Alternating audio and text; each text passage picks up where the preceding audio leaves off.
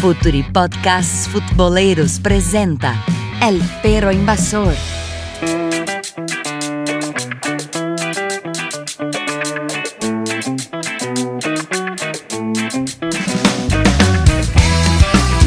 Buenos días, buenas tardes, buenas noches, futboleros y futboleras de todo el planeta, de toda Latinoamérica. Acá arrancamos otro.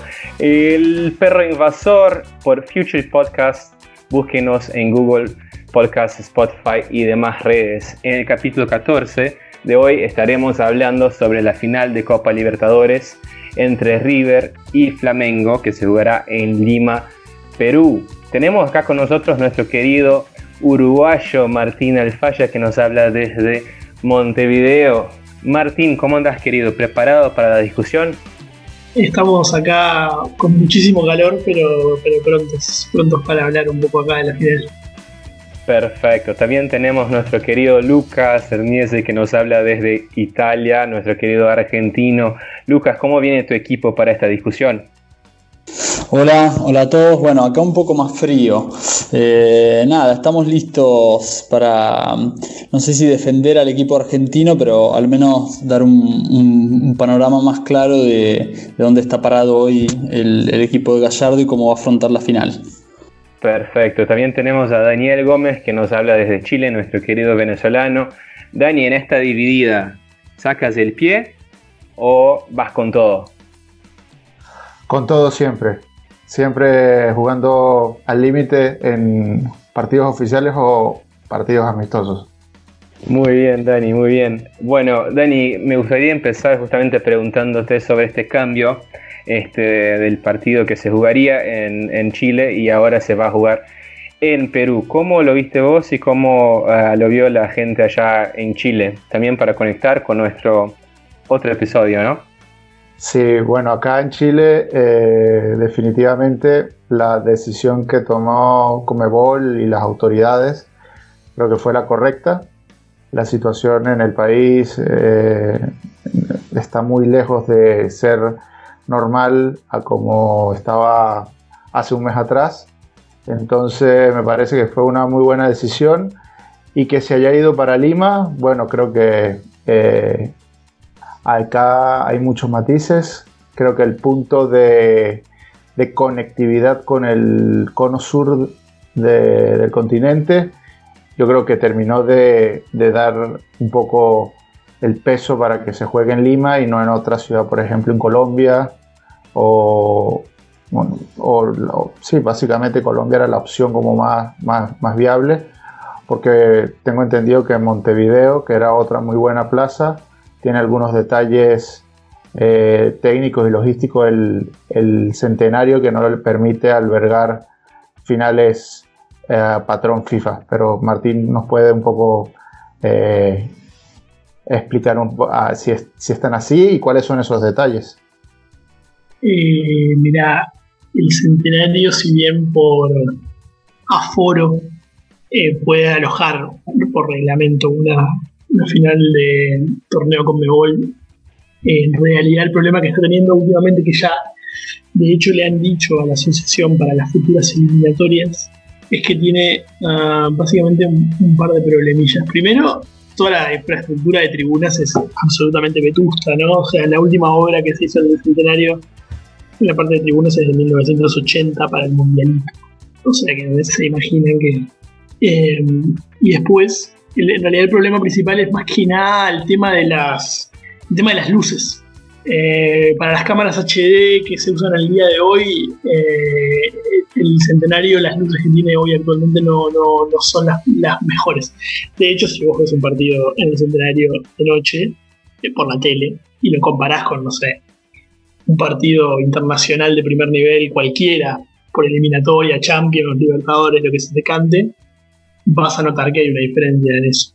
Y básicamente un problema de inversión que hay porque desde que los equipos grandes no juegan ahí, la comisión que administra el estadio no tiene demasiados ingresos para hacer un mantenimiento demasiado bueno. Entonces, en un momento cuando se hablaba lo de Chile, se manejó de que el centenario podía ser una opción porque tradicionalmente cuando había finales neutrales, muchas se jugaron acá, y más aún si son equipos argentinos y brasileños, porque es un terreno que les queda como a ambos para venir pero enseguida la AUF lo descartó por, porque no, no, se cumplía con, ningún tipo de requisito, sobre todo lo de las luces y había algunas cosas de, zona mixta y cuestiones ahí también que, el centenario no, no, no cumplía del todo bien según el reglamento nuevo de la Comebol que se hizo, se pasó de cheta ahora y se cree que estamos en, en Suecia. Che, Martín, eh, ah, perdón, Dani, eh, no, no, Así como, que bastante nostálgico los uruguayos que eh, no hacen los cambios para que en la televisión se siga viendo como si fuera en 1980 70 y seguir siendo los ganadores del continente. Eh, claro, claro. Eh, igual ganamos en HD en el 2011. un poco pasa eso, pero no, es el tema, viste, evidentemente se nota que la mayor parte de los países, te diría que con la salvedad tal vez de Bolivia y Paraguay, nosotros, están teniendo una inversión en infraestructura bastante grande que la vez cuando hay partidos de Copa Libertadores o eliminatorias, incluso Venezuela con toda la crisis que está teniendo, le quedan los estadios de la Copa América del 2007. O sea, eh, eh, Brasil tuvo el Mundial, Argentina para la Copa América del 2011 reformó muchos, de hecho vemos incluso eh, estadios como, bueno, Lucas podrá comentar brevemente los estudiantes que está inaugurando el estadio ahora, o sea, todo el continente está inaugurando obras en infraestructura y nosotros estamos un poquito rezagados en ese sentido porque, bueno, el fútbol de acá es bastante pobre económicamente hablando. Sí, bueno, tuvimos el gusto de mm, inaugurar 1 y 57, nosotros con muchos estudiantes, pero en general la radiografía argentina eh, está envuelta un poco en un misterio, sobre todo porque tenemos Copa América el año que viene y mm, hay algunos estadios, por ejemplo en alguna provincia como Santiago del Estero, en el mismo La Rioja, eh, se van construyendo estadios pero lo que queda, como dice Martín, es la base de, los estadios más grandes y, bueno, eh, subjetivamente más bonitos de Argentina, la mayoría construidos en, dictadura para el Mundial de 78 y, una reestructuración que se va dando de manera dispar en, en lo que respecta, como decía, a la provincia de Buenos Aires y el interior del país. Vamos a ver, eh, porque no tenemos todavía eh, mucha información oficial, si no me equivoco, sobre cuáles van a terminar siendo los estadios oficiales, como digo, para, el año que viene. Eh, pero bueno, es cierto que, cada vez que se organiza un, torneo, nada, se da una, mejoría, general en los estadios. Muy bien, Gurice. Y oigan, quería escuchar de ustedes ahora ya sobre la final que se jugará este sábado. Eh, primero de Martín, ¿cómo, ¿cómo se dará este encuentro entre dos proyectos distintos, ¿no? Eh, por un lado Gallardo, por otro Jorge Jesús, el portugués. ¿Cómo lo ves, eh, Martín?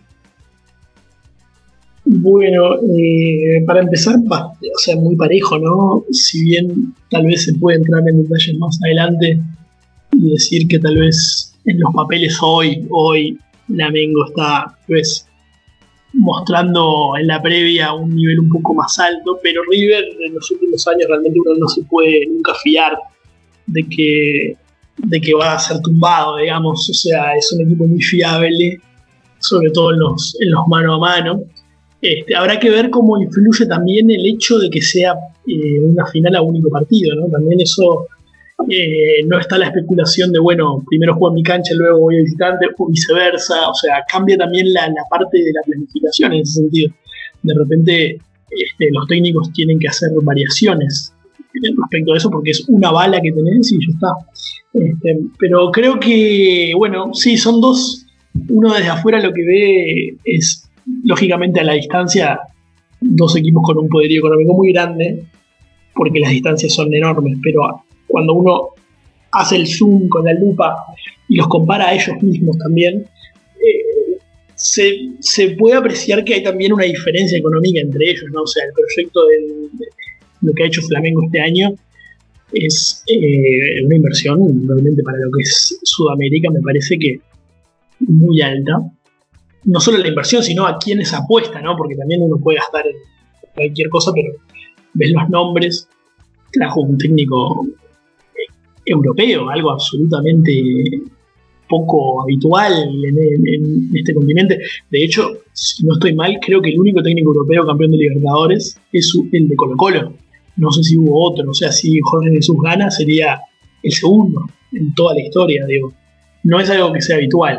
Este, entonces digo, por un lado hay una, gran inversión que habrá que ver si se mantiene en el tiempo, habrá que ver si también de acá, no sé, hace un proyecto de acá seis años, siete años y lo vemos constantemente ahí arriba.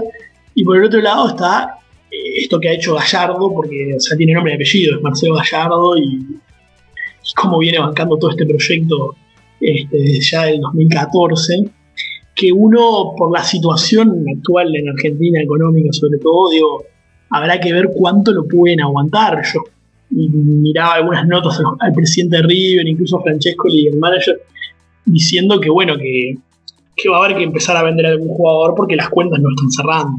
Y todo el tema del dólar, que sabemos que el, fútbol, el mundo del fútbol se mueve con el dólar, todo el tema del incremento del valor del dólar en Argentina eh, le va a pegar a los equipos, no solo a River, a todos en general, y habrá que ver si eso no disminuye la competitividad, no solo de River, sino de los equipos argentinos a futuro en los próximos años.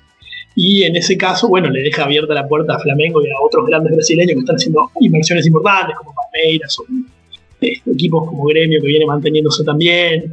Este, bueno, en definitiva, eh, son dos maneras de encarar todo esto. Este, por un lado, una continuidad que viene de hace unos años que tal vez la, situación del país pueda hacerlo caer, y por el otro, un vagón de plata que se tiró que habrá que ver si tiene continuidad o, se, quedará en uno o dos añitos de, esto, ¿no? Es, muy interesante, Martín, y mm, antes que, nos metamos justamente en la lógica del juego, hablando de, los proyectos, cómo, lo encaró River de Gallardo, por ejemplo, eh, también es cierto que en 2018 o en años anteriores hubo una inversión mucho mayor eh, del, equipo de, Gallardo, trajo nombres importantes, Armani, eh, Enzo Pérez, Prato, que costaban muchísimos millones de dólares. Ese ritmo, como decís vos, no creo que lo vaya a, poder seguir manteniendo, ya se, se ve este mismo año. Y ahí podemos empezar a introducir una de las claves y los méritos del muñeco, ¿no? Eh, esta especie de pragmatismo donde él en estos cinco años ya como técnico de River se fue adaptando a las diversas situaciones del club, porque no nos olvidemos, me van a odiar todos las, los riverplatenses del continente, pero River no hace mucho tiempo se, fue a la B, ¿no? Este resurgimiento que hoy hace que, digamos, sea una cosa habitual hablar de, de River jugando otra copa eh, pero bueno, creo que vamos a hablar en este, en este rato bastante del técnico y, una de las principales claves justamente tiene que ver en el tema de las incorporaciones, cómo él fue pensando a largo plazo y potenciando un montón de jóvenes. Eh, no sé qué les parece a ustedes. Para mí algo interesante de este River es cómo logra tener desde, desde el principio de la era de Gallardo algunos fichajes puntuales y algunos jugadores que saca de las canteras y sigue manteniendo este nivel, ¿no? No sé cómo, cómo la ves también, uh, Dani, y cómo está siendo discutido el tema allá en Chile.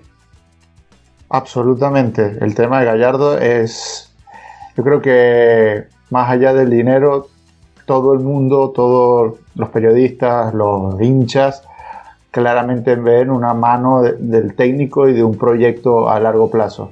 A mí particularmente lo que más me, me ha me ha llamado la atención de Gallardo y me parece que, además le ha dado un valor mayor al trabajo que ha hecho, es cómo banca a sus jugadores. Porque si bien obviamente él va rehaciendo los equipos, siempre tiene chicos que vienen detrás y no los apura. Y yo creo que el mejor caso es el de eh, el uruguayo, eh, se, me, escapa el nombre, este chiquilín.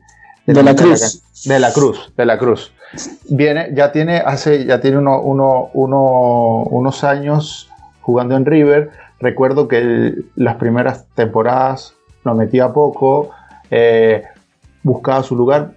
No tenía buenos partidos, pero aún así Gallardo lo bancó en todo momento, lo esperó, claramente lo formó porque hay un trabajo formativo de Gallardo y ahorita vemos un jugador muy bueno, con, una proyección al ataque muy sólida, con, buena recuperación de la pelota, además que tiene una pegada muy, muy educada, entonces tiene muchos elementos y así como, como tienes con De la Cruz, siempre hay otros jugadores que eh, él lo ha aguantado, Martínez Cuarta es otro, otro caso que, lo, que lo ha aguantado, que lo ha, lo ha bancado y obviamente lo va trabajando pese a que en los primeros partidos no lo tiene. Y estamos hablando de un técnico que hace eso en un club tan grande como River, con la presión de ganar y con la presión de que tienes que siempre dar los tres puntos y tiene que ser figura todos los jugadores. Entonces, para mí ese punto es muy clave en, la, en, digamos, las cosas buenas que tiene, que tiene Gallardo. Muy interesante, Dani, porque como vos decís, hoy de la Cruz, eh, ayer podemos decir el Piti Martínez, jugadores, por ejemplo, el que mencionás vos, el más resistido actualmente, y, por ahí le quería preguntar a Martín si, en ese proceso en Nacional se hablaba también de, largo plazo o, hay casos similares a, estos jugadores que de alguna manera son resistidos, pero Gallardo los va bancando y, terminan teniendo algún tipo de, suceso. Mirá, eh, mm, fueron procesos distintos porque, bueno, acá acá es muy difícil que, se den procesos, tan a largo plazo y eso, pero sí hay algunos eh, paralelismos parecidos en el sentido de que, mm, por ejemplo, eh, él se, o sea, puso muchos, muchos jóvenes del club, en, su momento el de repente el que anduvo en mayor nivel eh, fue Gonzalo Bueno en, esa temporada, un, chico que después estuvo en estudiantes sin demasiado suceso hace un tiempo, Lucas. Eh, y anduvo por Colón de Santa Fe y ahora, ahora no sé ni dónde está, creo que está en la segunda de España. Este, pero, pero también eh, se, bancaba mucho con, eh, digamos, con una, una, columna vertebral de veteranos. Sobre todo ese fue el primer año de la vuelta de Recoba a Nacional, cuando Gallardo asume como técnico.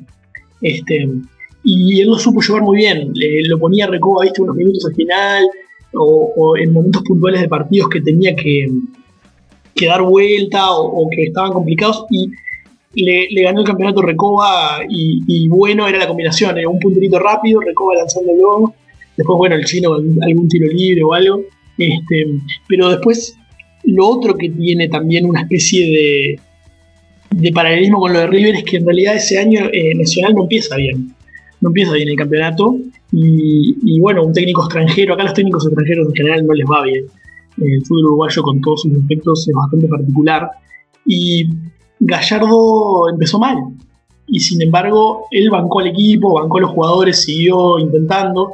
Y los dirigentes tuvieron, el, tuvieron también el mérito de, bancarlo a él y terminó siendo campeón, pero le fue mal al principio del año. Y sin embargo, él siguió apostando a, a los jugadores y siguió dándole para adelante, un poco como decía ahora este, Dani, el tema ese de decir, verdad, eh, yo tengo a estos y estos son los míos y, este, y vamos, vamos a seguir por este camino y yo los banco y el que, el que banca la parada soy yo, el que salía a las conferencias de prensa, al que iban a buscar los periodistas porque el equipo no jugaba nada, era él. Este, e, e, era, e, en eso es bastante parecida a la imagen que tiene hoy en River, que es un técnico muy presente para los medios.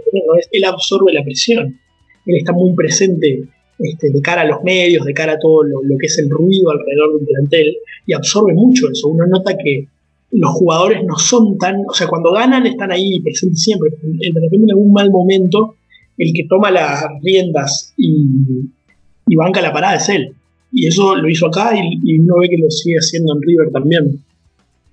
Gurises, y por otro lado, acá en Brasil tenemos la figura de Jorge Jesús, que es otro DT extranjero en Brasil. Ya hemos tenido un par eh, este es el primer portugués en los últimos años, por lo menos, y creo que llegó y ha cambiado un poco la imagen que uno tenía de Flamengo. Flamengo también fue un equipo con tremendos problemas financieros.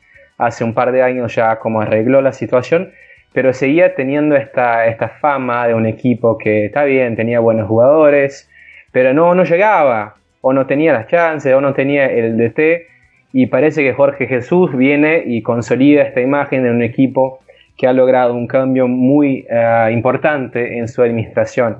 ¿no? Y acá en Brasil pelea todos los días con otros DTs porque sienten la amenaza también de, esta figura del DT extranjero.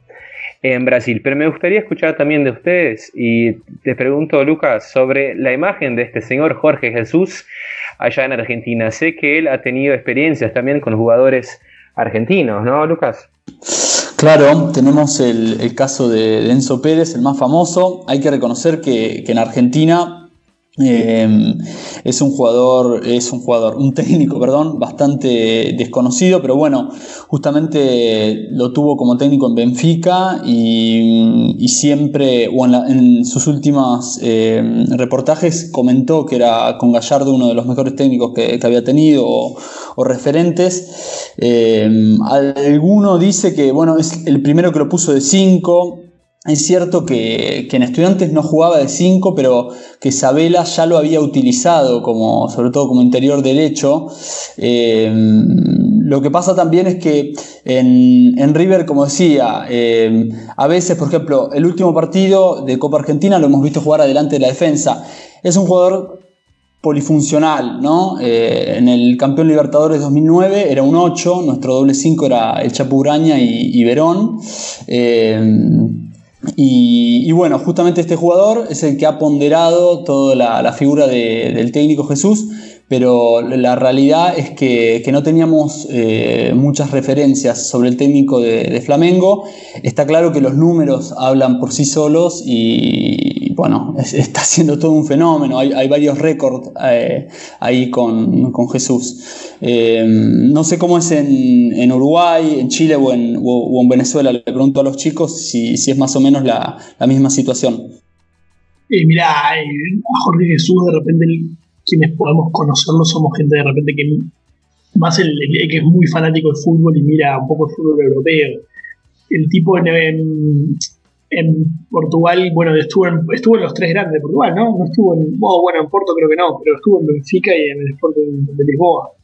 Y ahí dirigió a algunos jugadores uruguayos en grupo de selección, o sea, el más conocido en su momento es Maximiliano Pereira. O sea, es un tipo que tuvo alguna relación con algún jugador de selección uruguaya pero, pero no hay demasiado conocimiento de, él como técnico en decir, bueno, eh, como, como pasa con Gallardo, que de repente los medios argentinos, lógicamente en los países de, habla, hispana como nosotros, tienen mucha mayor proyección que lo que pueden tener los, medios brasileños. De hecho, el brasileirado prácticamente acá no se ve. O sea, el Flamengo lo ve jugar en Copa Libertadores, no lo ves en el campeonato.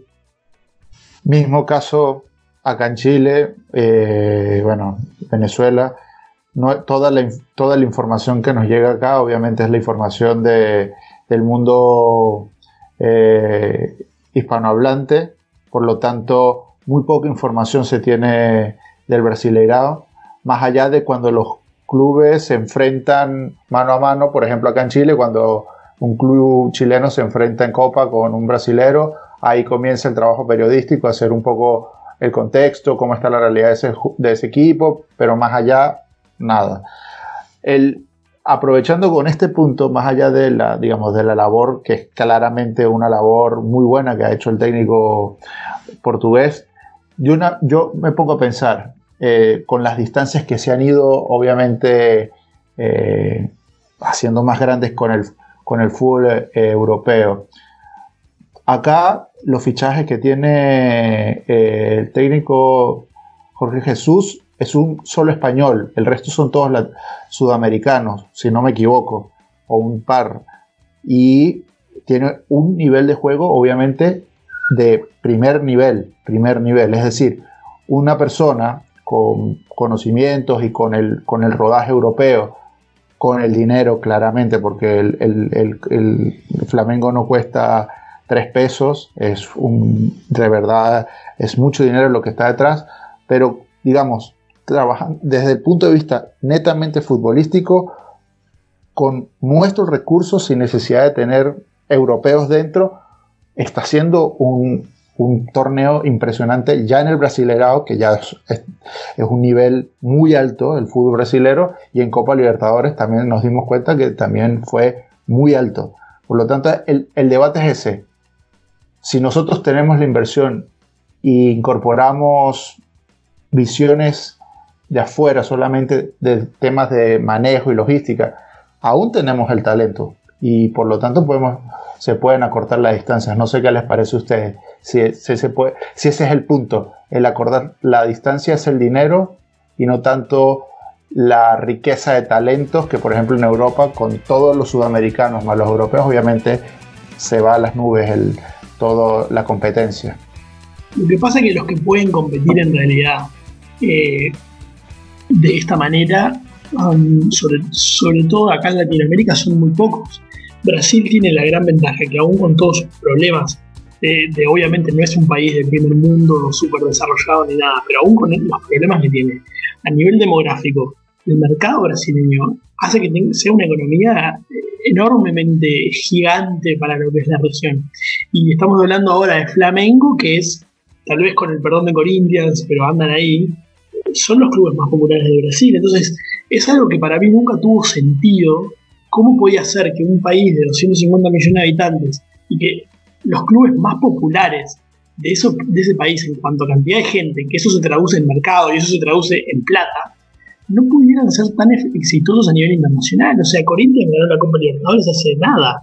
Antes del 2012 no existía. O sea, Corinthians era un equipo de Brasil. O sea, nadie.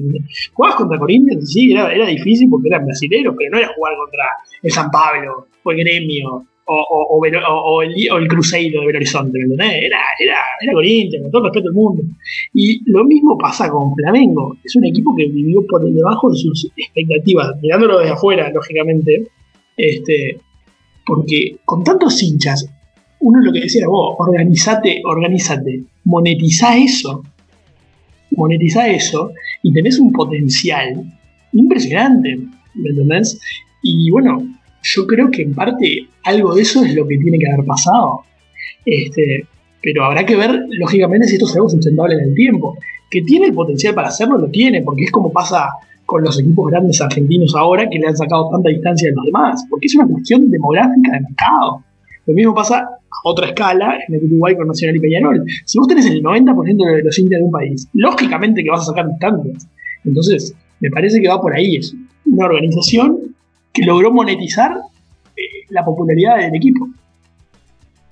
Totalmente, y mm, lo cierto también es que, mm, como veníamos comentando, acompaña un poco el proyecto, la elección del técnico. Bueno, alguien iba a tener que hacer el comentario desafortunado sobre también la historia de Flamengo y, que va a jugar una, una final eh, única, entonces a pesar de que es eh, amplio favorito, eh, la pregunta si, si, que queda en el aire, ¿no? Si, si, va a poder superar también ese estigma que tiene, al menos para el resto de los países hispanos.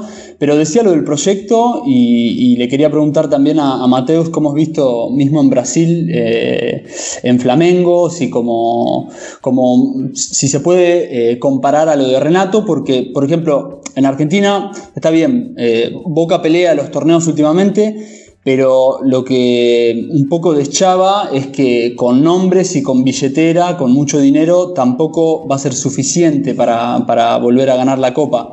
Entonces preguntarle a, Mateus eh, justamente si, Flamengo en Brasil es visto como, como un equipo porque la dirigencia ha puesto y ha hecho una inversión muy grande, o se cree que esto va a durar eh, algunos años, y te pongo como ejemplo tu querido gremio además, ¿no?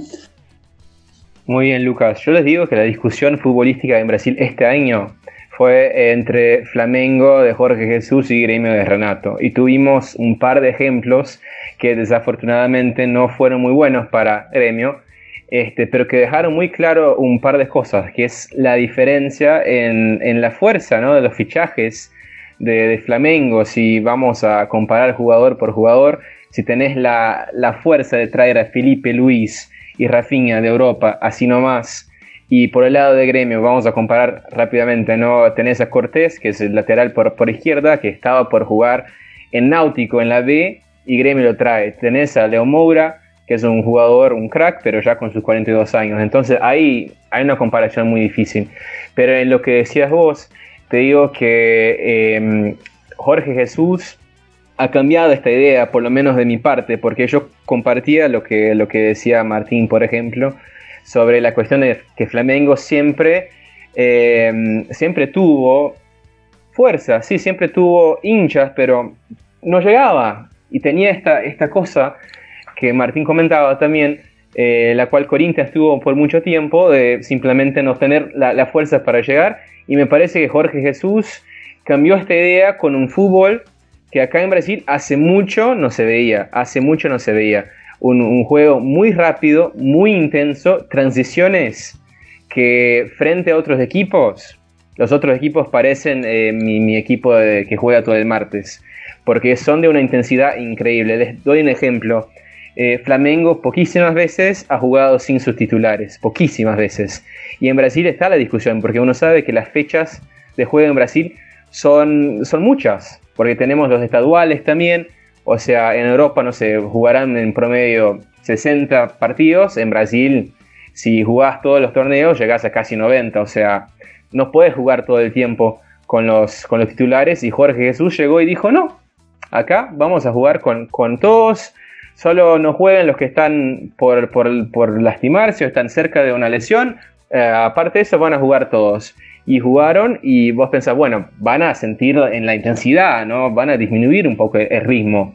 Para nada. Siguieron jugando, siguieron jugando de una manera muy fuerte, así que creo que esta imagen de Flamengo que uno compartía en el escenario brasileño, en el escenario latinoamericano, se está cambiando. Este, y yo me gustaría preguntarle a ustedes también, Gurice, si, si por si esta, este torneo, esta copa, la gana Flamengo, ¿Se cambiará la imagen también de, Flamengo en Latinoamérica? Yo creo que, sin duda vamos a poder decir que, toda la historia se puede revertir cuando tienes un proyecto y una idea súper clara como la que tiene Flamengo. Y creo que tiene muchas posibilidades. Creo que haciendo fríos, analizando cada uno, todos creo que vemos a Flamengo en este momento, hoy, al día de hoy, con un nivel mucho más alto. Además, potenciado por los últimos juegos de River, que también hay que ser también muy sinceros, son juegos con equipos menores y que teniendo ya la cabeza en la copa, en la final de la copa, pocos se van a, ir a, a, full a jugar esos partidos. Pero ahora mismo, digamos, una de las fortalezas de River contra Flamengo es justamente que Gallardo ya tiene bastantes partidos encima, ganó la copa y es un técnico copero, que es justamente lo que históricamente se le ha criticado o ha sido la debilidad de, Flamengo. Así que en el fútbol sudamericano todas esas leyendas de, que hay que saber jugar estos partidos, de que, de que las finales no solo se juegan, sino se tienen que ganar, sin duda es muy cierto y acá es donde se va a poner en juego todo, todo lo, que, lo que pueda hacer para cambiar esa mentalidad y esa, y esa energía eh, en Flamengo. A ver, eh, esto siempre, siempre que se entienda que es desde un lugar absolutamente de respeto, ¿verdad? Eh, para quien no, no, es, no es de leer porque, viste, a uno le gusta leer sobre la historia de los clubes y le gusta leer sobre la historia del fútbol de determinados países y de jugadores y de un montón de cosas. Pero para la gente, no sea que no, o sea, no, se copa con esas cosas. Flamengo son básicamente dos cuestiones. Para quien no vive en Brasil, lógicamente, ¿no? Son dos cuestiones. Flamengo son dos cuestiones. Zico y 1981 ese gran año de Libertadores y Mundial al Liverpool. Ah, pero afuera de Brasil eh, no, vimos más nada de Flamengo. yo ni siquiera era nacido, de hecho, pero em, a lo que voy es a que eh, por fuera de Brasil, como, como decíamos antes, al, al, Brasil, al brasileño no tener tanta repercusión fuera al ver los partidos y ver, no sé, cómo se tienen ¿no? programas eh, periodísticos que hablan las polémicas y que hablan de los pases y las cosas al no tener toda esa, esa cuestión, esa, caja de resonancia, no llega tanto. Simplemente llega a fin de año y dicen, ah, en Brasil salió campeón fulanito y chao. Este, entonces, los equipos brasileños a, los cuales eh, quienes vivimos en, la Sudamérica de, la española, eh, a los equipos brasileños que aprendimos a, no digo respetar, pero sí a como considerar eh, y tenerlos como a un nivel de decir estos son, estos son los, difíciles, son los que son competitivos en Copa Libertadores eh, habitualmente. Entonces, esa es la cuestión. Eh, Flamengo es un equipo popular que, tiene el símbolo de Zico como un excelentísimo jugador y ese año 1981 como, como, como su, gran, su gran año. Hasta ahora puede cambiar, evidentemente puede ser 2019 el principio de algo grande también, ¿no? Muy bien, Martín. Y bueno, saliendo de 81 este, y llegando al sábado, me gustaría preguntarte, Dani, ¿vos cómo ves los planteos de ambos entrenadores para este partido? ¿Qué pueden proponer? ¿Qué parece que puede ser la estrategia de los entrenadores de Flamengo y River? Bueno, si hay algo que nos tiene bastante acostumbrados ambos técnicos es que están claros con su forma y van al frente. Yo, la verdad, veo dos planteles que basan su juego en una potencia y una dinámica eh, enorme. De verdad, tal vez probablemente sean los dos equipos con mayor dinámica y por eso están en la final de, la Copa Libertadores. Juegan a, otro ritmo. Eh, todos los rivales de ambos conjuntos hablaron justamente que una de las cosas más difíciles a la hora de enfrentarlos es la dinámica y la velocidad a la que juegan, no tanto, digamos, su sistema de juego. Entonces, eso es una cosa que ambos tienen a su favor y me parece que no, no, lo, van a, no lo van a cambiar.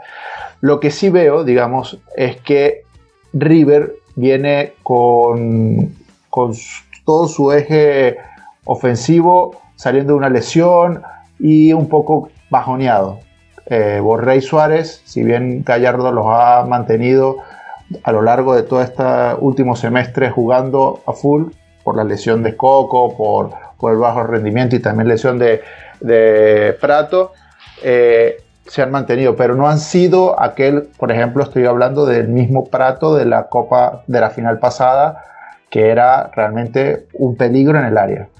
Para mí ahí radica la diferencia, porque de ahí para atrás Ambos equipos están muy bien trabajados, tienen una idea de juego muy clara, pero sobre todo el nivel individual de cada una de esas líneas está en su mejor momento. parece que River en la mitad de la cancha logró tener un equilibrio y una dinámica que yo creo que ahí también juega el tema de Enzo Pérez, que le ha dado ese equilibrio y esa dinámica, porque Poncio es jugador más posicional, eh, de juego más fuerte, si bien tiene muy buen pase largo, pero no le da la misma dinámica que le ha dado Enzo Pérez. Entonces, de, ahí para atrás, ambos equipos están muy bien este, eh, formados. Además, tienen dos tienen laterales muy buenos. Casco está haciendo una copa excelente. Y bueno, y los laterales de Brasil son los laterales de Brasil. Así que son brasileros puros y son claramente muy buenos. Pero adelante tienes a Gabigol, Diana Bruno Enríquez, que son muy, pero muy, están finos, finos, derecho al arco. Así que me parece que desde el punto de vista eh, del partido, ahí va a estar la clave. La, la, capacidad resolutiva de sus delanteros a la hora de tener la primera al gol.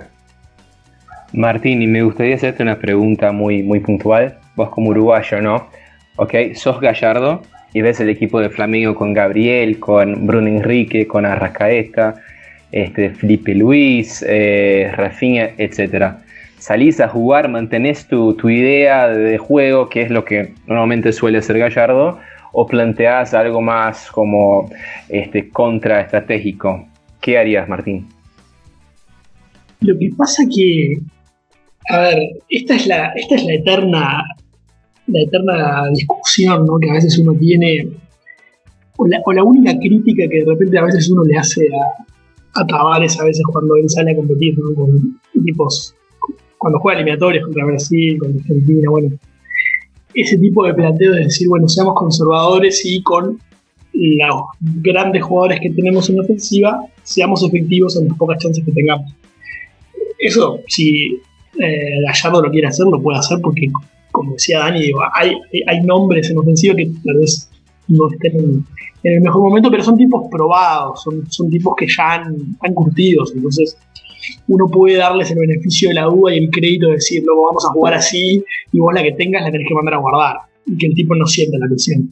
Pero, pero me parece que no, no, lo veo de esa forma, salvo que, que, lo de Flamengo sea tan avasallador que pase como en el segundo partido en la bombonera contra Boca, que no creo que por una cuestión táctica, sino que por el empuje propio de Boca, eh, fue uno de los peores partidos de River que yo le he visto en Copa Libertadores en mucho tiempo.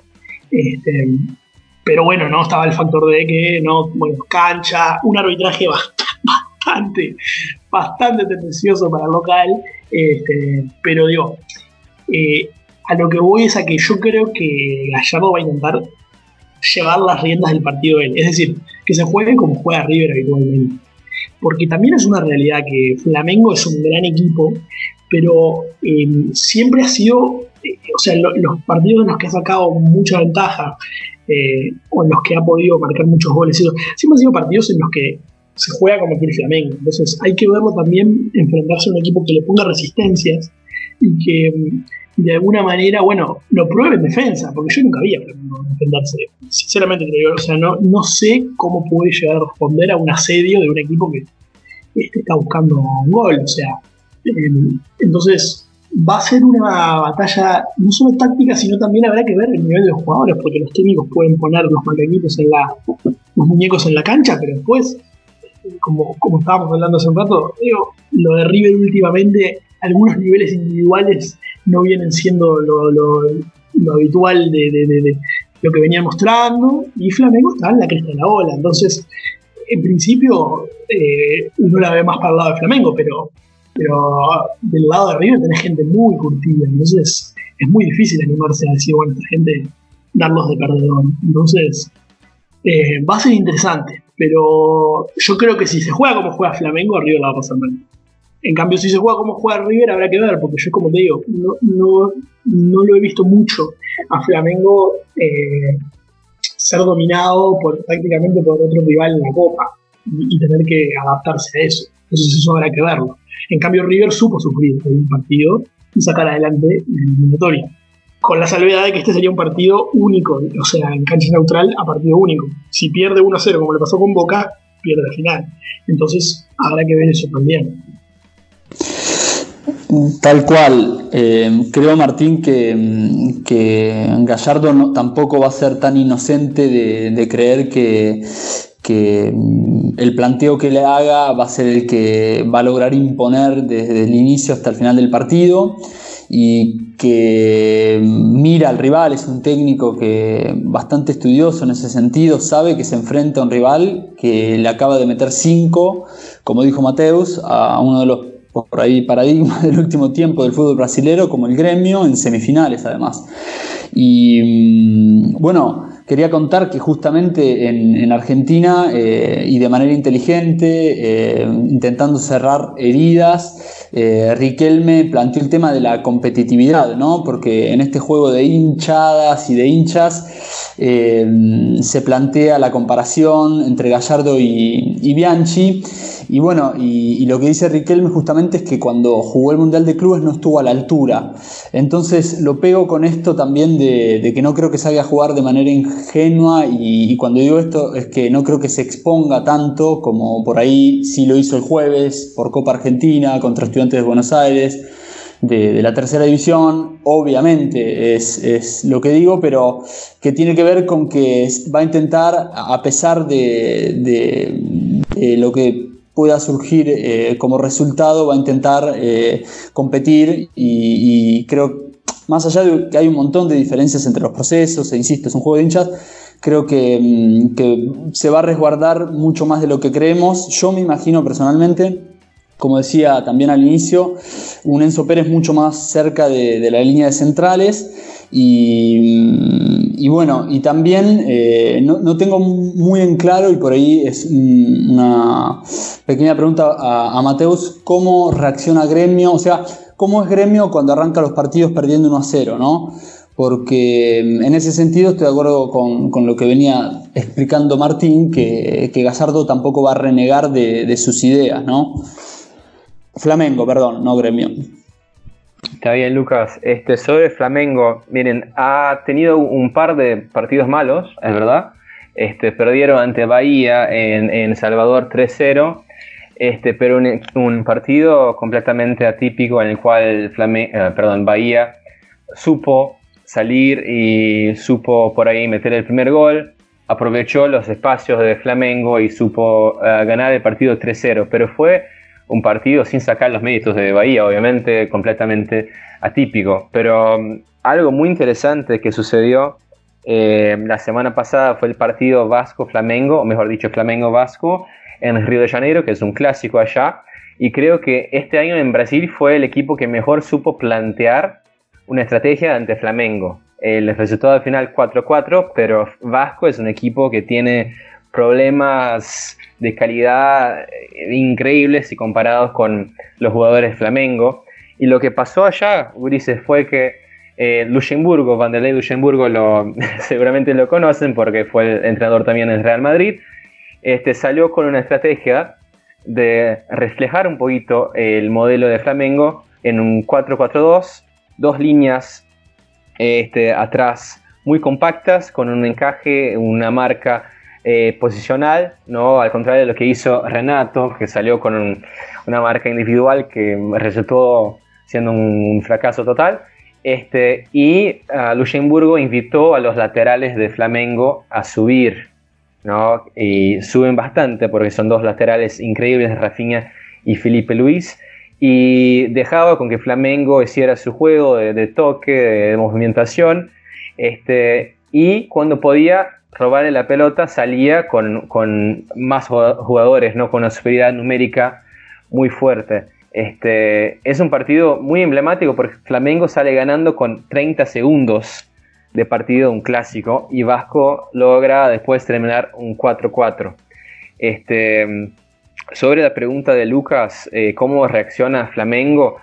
Él, los pocos momentos en que salió ah, perdiendo, normalmente siguió con sus con su movimentaciones, con la misma idea de juego y muchas veces ha logrado reaccionar. Pero les comentaba el, partido de Vasco porque yo pensaba mientras miraba el partido que si yo fuera Gallardo estaría mirando este partido, tomando nota, haciendo todo eso y pensando cómo puedo aplicar eso en, el juego. Este, habiendo dicho eso, te pregunto, Lucas, ¿crees que Gallardo, como un tipo estudioso que es, eh, usará este partido eh, a su favor? Y también otra pregunta que me gustaría hacerte sobre, sobre este partido. Este, si hay también algún partido de River que Jorge Jesús podrá haber mirado para decir, mmm, mira, esto puedo hacer contra River y puede tener un, buen resultado. Bueno, Gallardo viene repitiendo en, este último semestre el equipo bastante.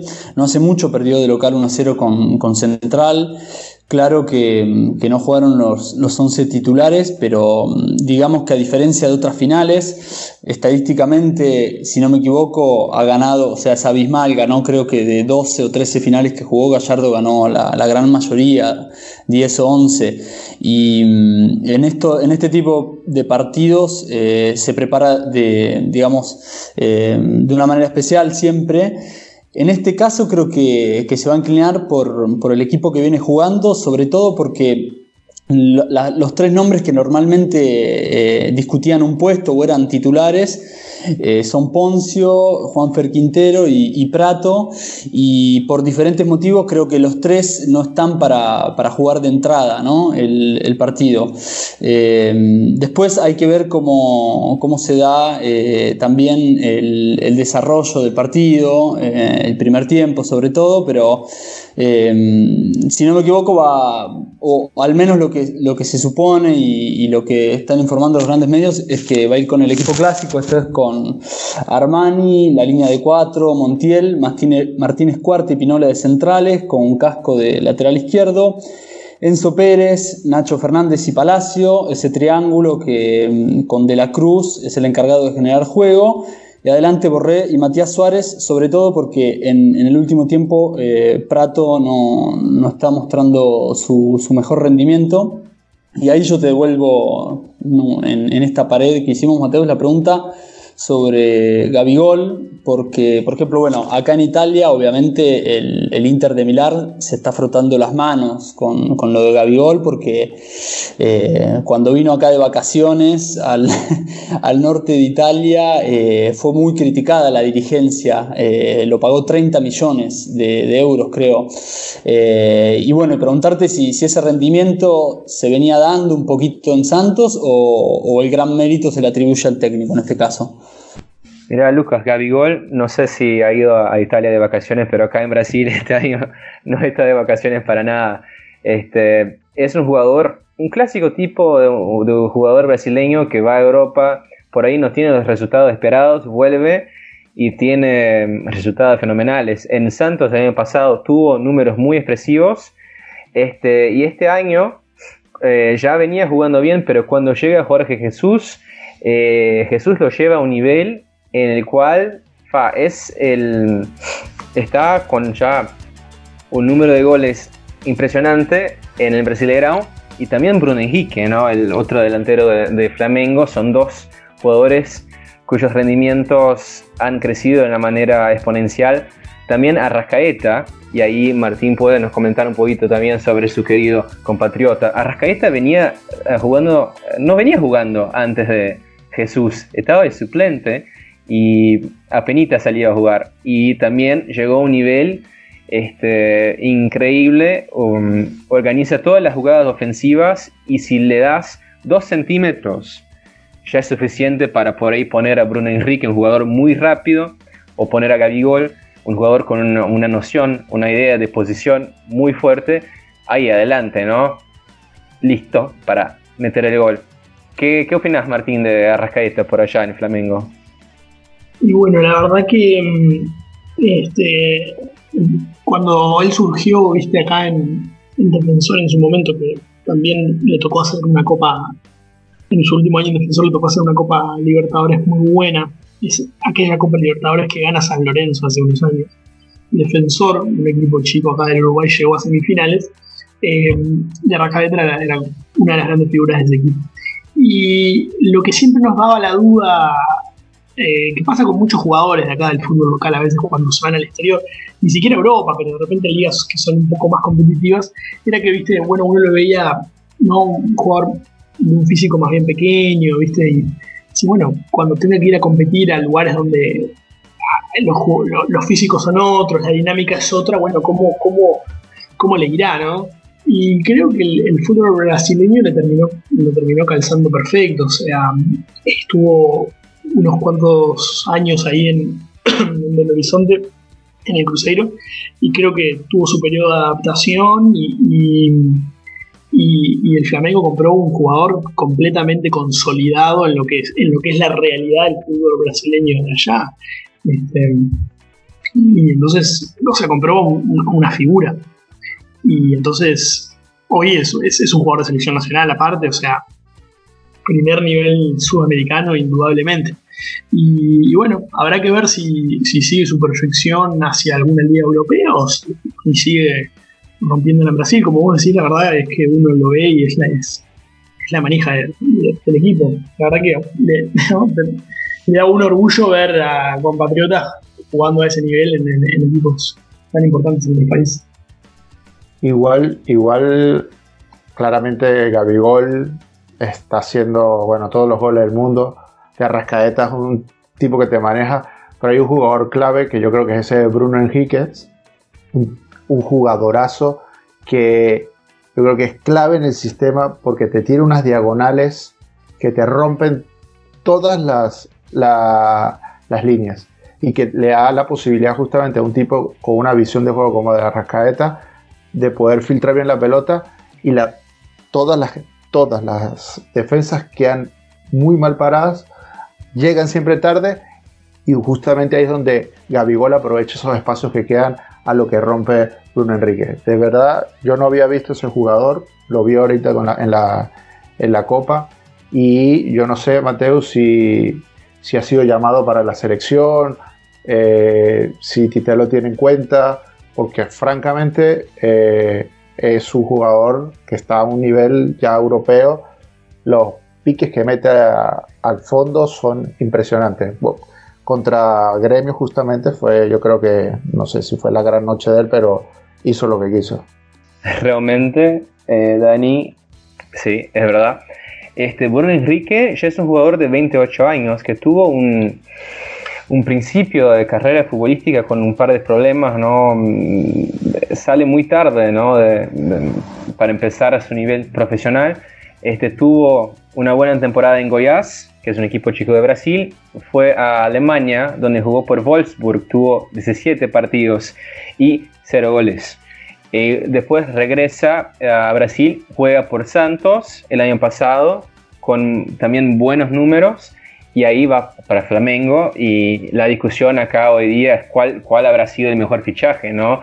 Gabigol, Don Enrique, de Arrascaeta, mucha gente opina como vos, Dani, eh, hablando sobre los, los buenos números de, de, Bruno Enrique. Y sí, es un jugador que Tite ya, ya lo ha llamado, este, para estos amistosos de ahora no lo llamó por obviamente el tema de la final, pero lo tiene en cuenta y creo que tiene este, un, futuro muy positivo si logra mantener este, este ritmo, ¿no?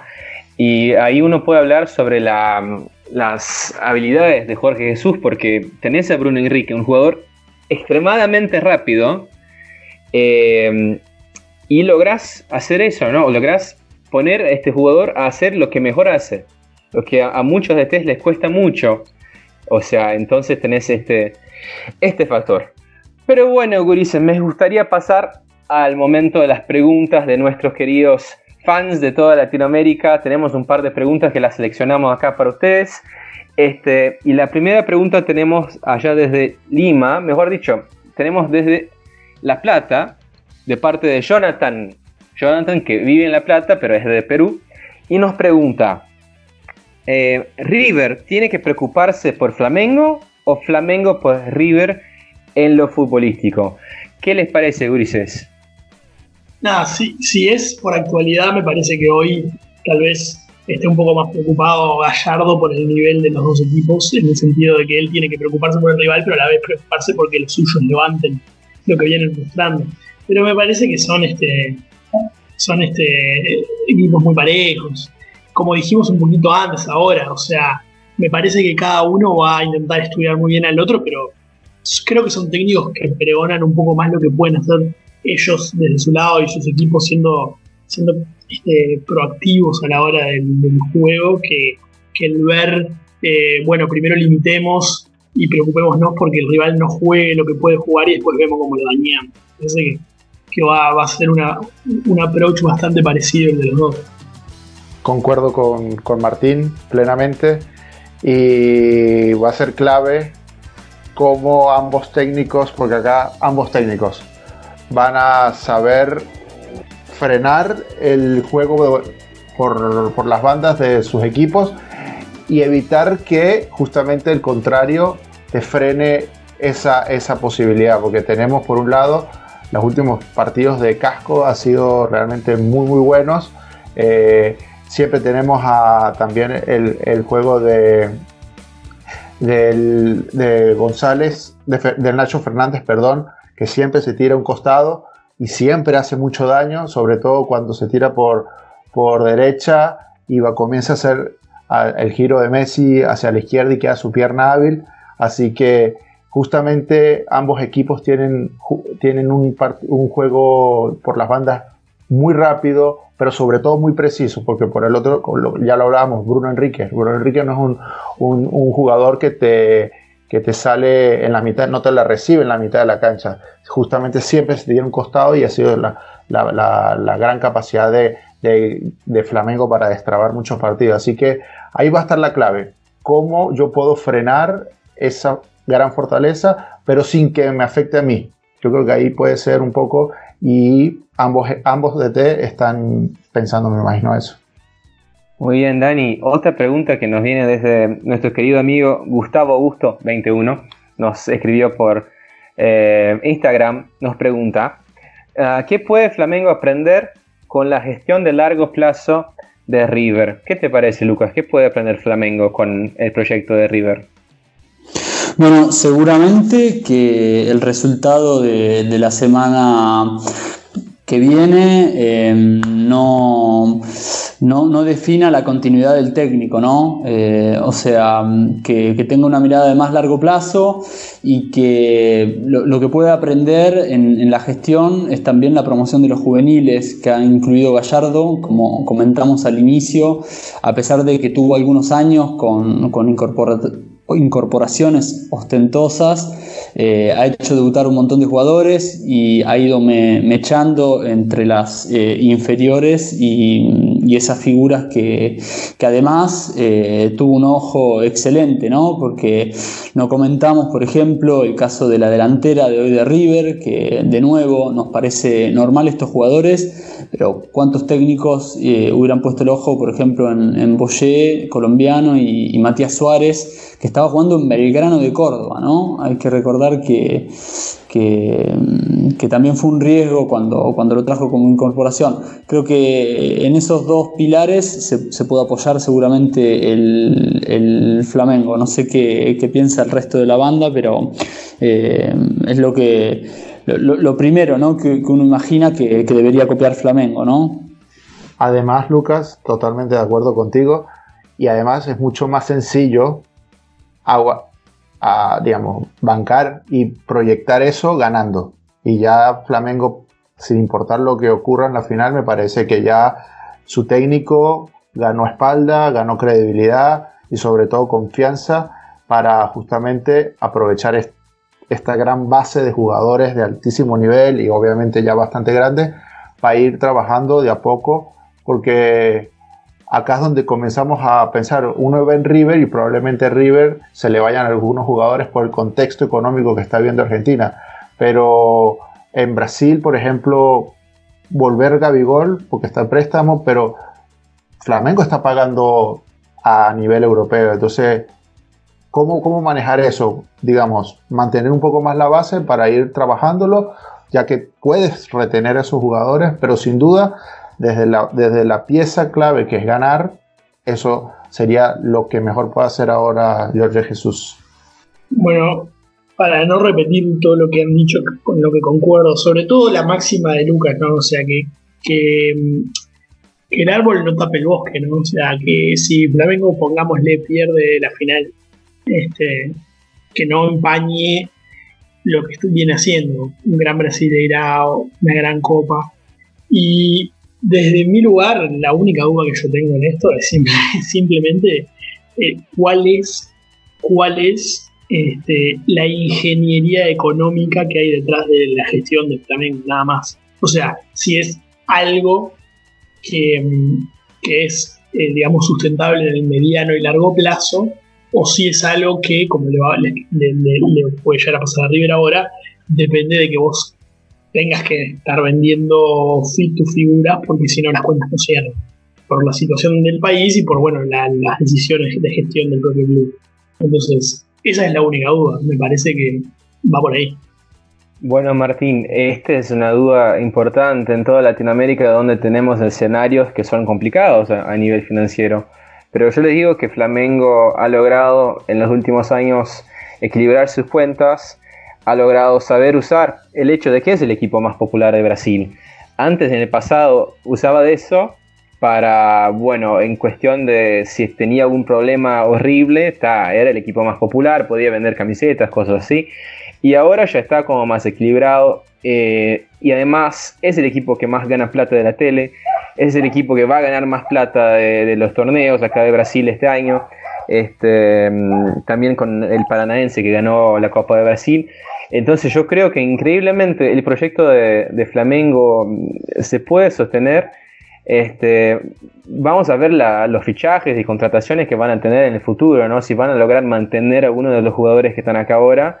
Este, pero creo que es un, un proyecto sí a largo plazo y puede, puede funcionar.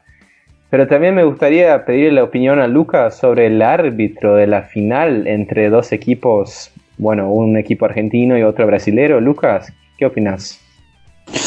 Bueno, más allá que, que, digamos, los hinchas de River no han puesto el grito en el cielo por Roberto Tobar, nuestro querido árbitro chileno, hay un antecedente muy cercano que nos toca de lleno a todos los argentinos y tiene que ver con la Copa América, con ese Brasil-Argentina que todavía obviamente nos deja con un poquito de sabor amargo.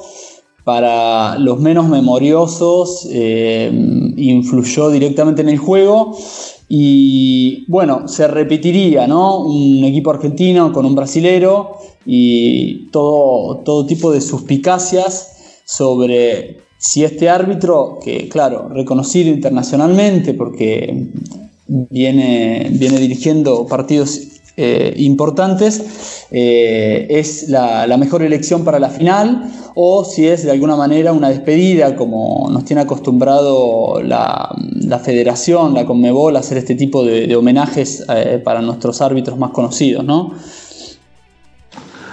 Otro tema que yo quiero añadir del arbitraje vamos a tener VAR, pero en una final única.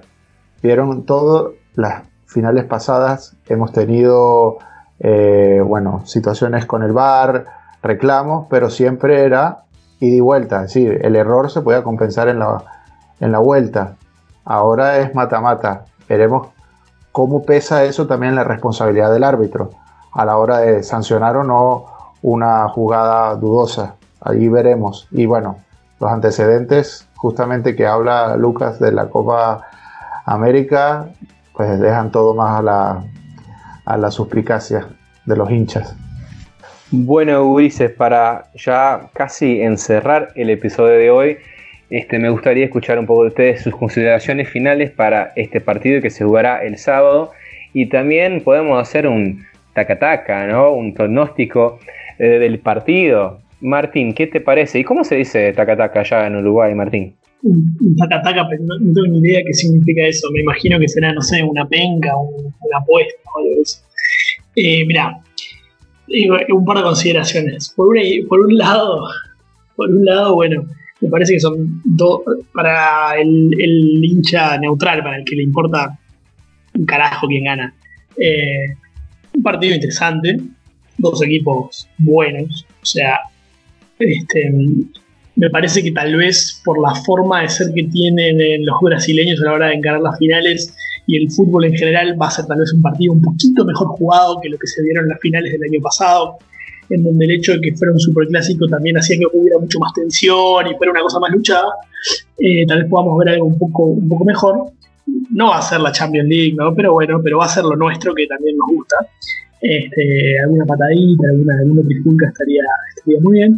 Em, el único comentario que tengo como reflexión es que cada vez más por la forma en la cual está organizada la Copa y por em, las distancias económicas en el fútbol mercado en el cual vivimos, eh, quienes no somos argentinos y brasileños vamos a tener que acostumbrarnos cada vez más a eh, presenciar este tipo de finales eh, entre, como pasó el año pasado, equipos del mismo país, ya sea Argentina o Brasil, o entre ellos por la cantidad de equipos que hay, pero no solo eso, sino que por una cuestión de dinero y demografía también suelen ser los que tienen el mayor, concentran la mayor cantidad de talento.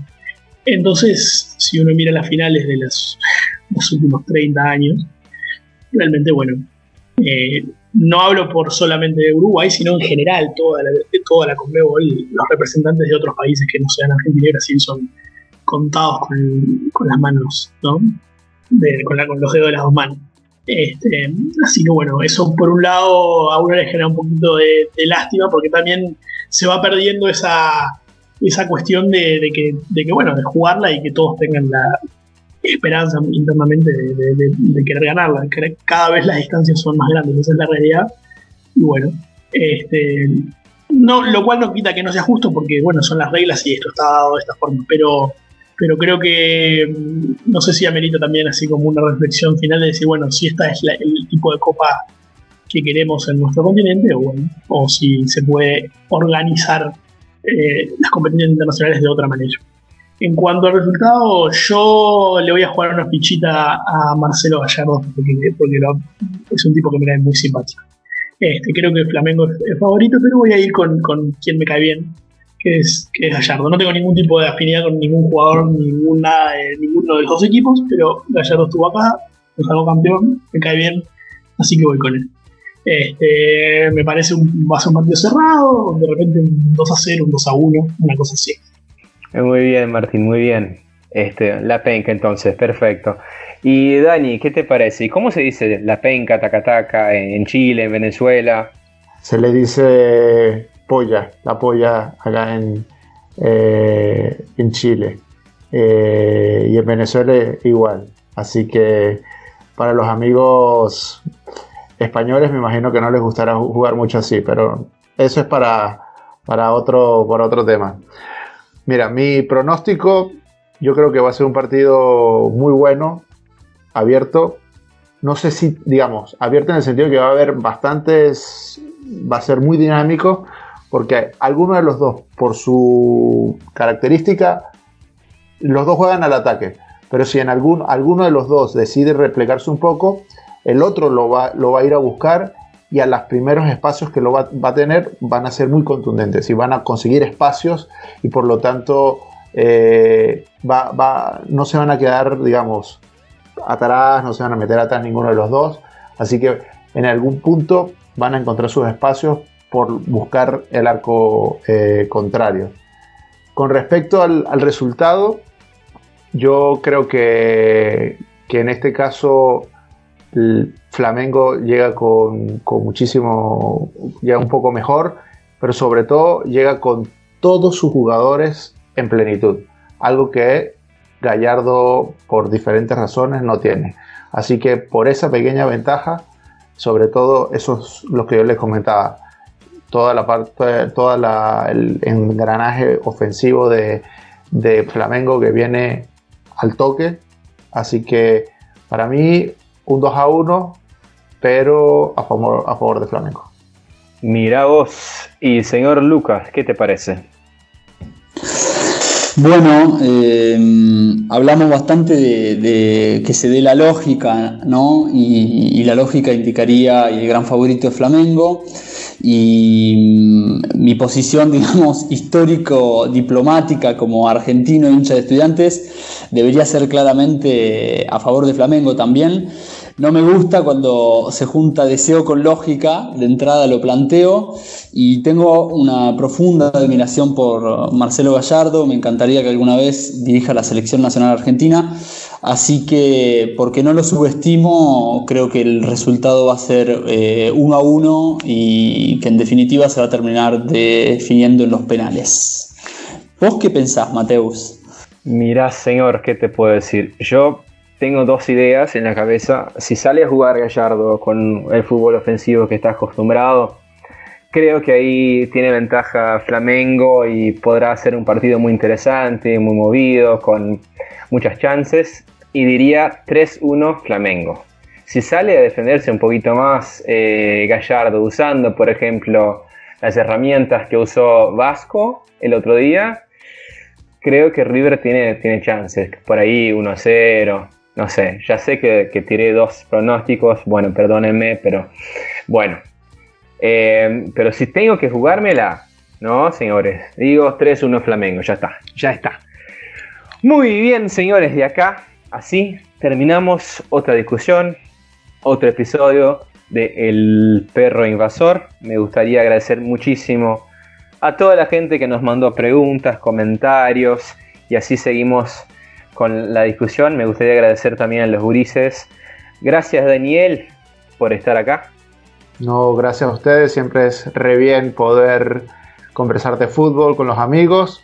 Y bueno, para los próximos programas, los próximos episodios, estén pendientes de las redes de Future, que probablemente eh, abramos también espacio para que ustedes que nos escuchan se unan acá y que sean más amigos hablando de fútbol.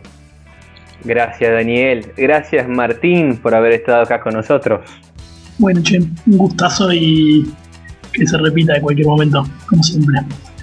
Genial, y gracias Lucas, sé que ya es tarde allá en Italia, así que muchísimas gracias querido. Bueno, un saludo a todos y ojalá que tengamos una linda final. Muy bien gente y hasta luego.